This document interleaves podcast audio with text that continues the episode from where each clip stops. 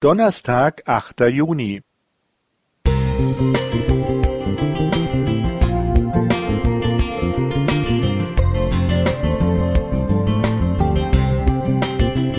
Ein kleiner Lichtblick für den Tag.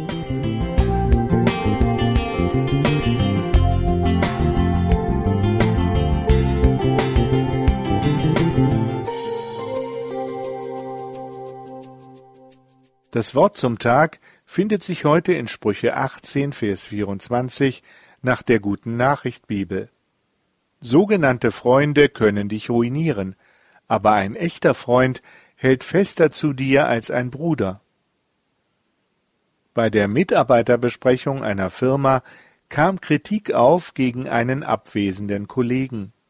Jemand nannte dessen Schwächen und fügte rasch hinzu, das sagt auch der Kollege M, und der ist sein Freund. Sieht so Freundschaft aus?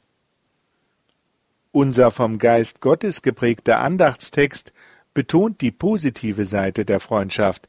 Da wird keiner hinterrücks gegen dich Partei ergreifen. Deshalb sind wahre Freundschaften eine große Bereicherung im Leben, ein Netz, das uns auffängt, wenn wir die Balance verlieren. Man geht zusammen durch dick und dünn und kann einander nicht nur alles anvertrauen, sondern selbst konstruktive Kritik direkt einbringen, natürlich in liebevoller Weise. Meine Frau war, als sie noch lebte, auch meine beste Freundin. Wir erzählten nie etwas Schlechtes übereinander oder über unsere Kinder. Und falls wir uns gestritten hatten, hielten wir es mit dem Bibelwort aus Epheser 4, Vers 26 Lasst die Sonne nicht über euren Zorn untergehen. Auch verzeihen zu können gehört dazu, und beide Partner dürfen authentisch bleiben. Jeder weiß vom andern, wie er sich fühlt. Man genießt es, auch wenn man nicht ständig zusammenhängt.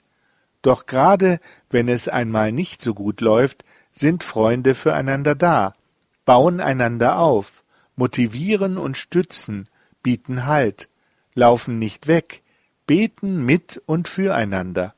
Gute Kommunikation ist immer wichtig. Auch in einer christlichen Gemeinde gibt es gute Brüder und Schwestern, die zu Freunden werden können.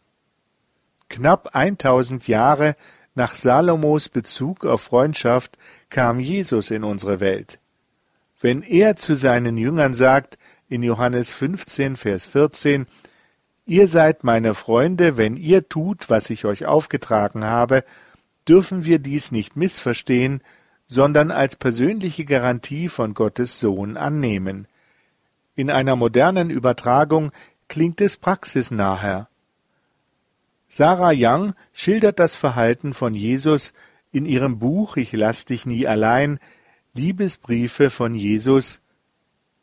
Bleibe mit mir im Gespräch dann zeige ich dir den Weg. Vielleicht öffne ich eine Tür, die dir bisher verschlossen schien, oder ich führe dich in eine ganz neue Richtung. Denke daran, dass du niemals allein dastehst. Du hast einen Helfer, der unendlich liebevoll und weise ist. Darum freue dich, du hast allen Grund dazu. Soweit das Zitat. Albrecht Höschele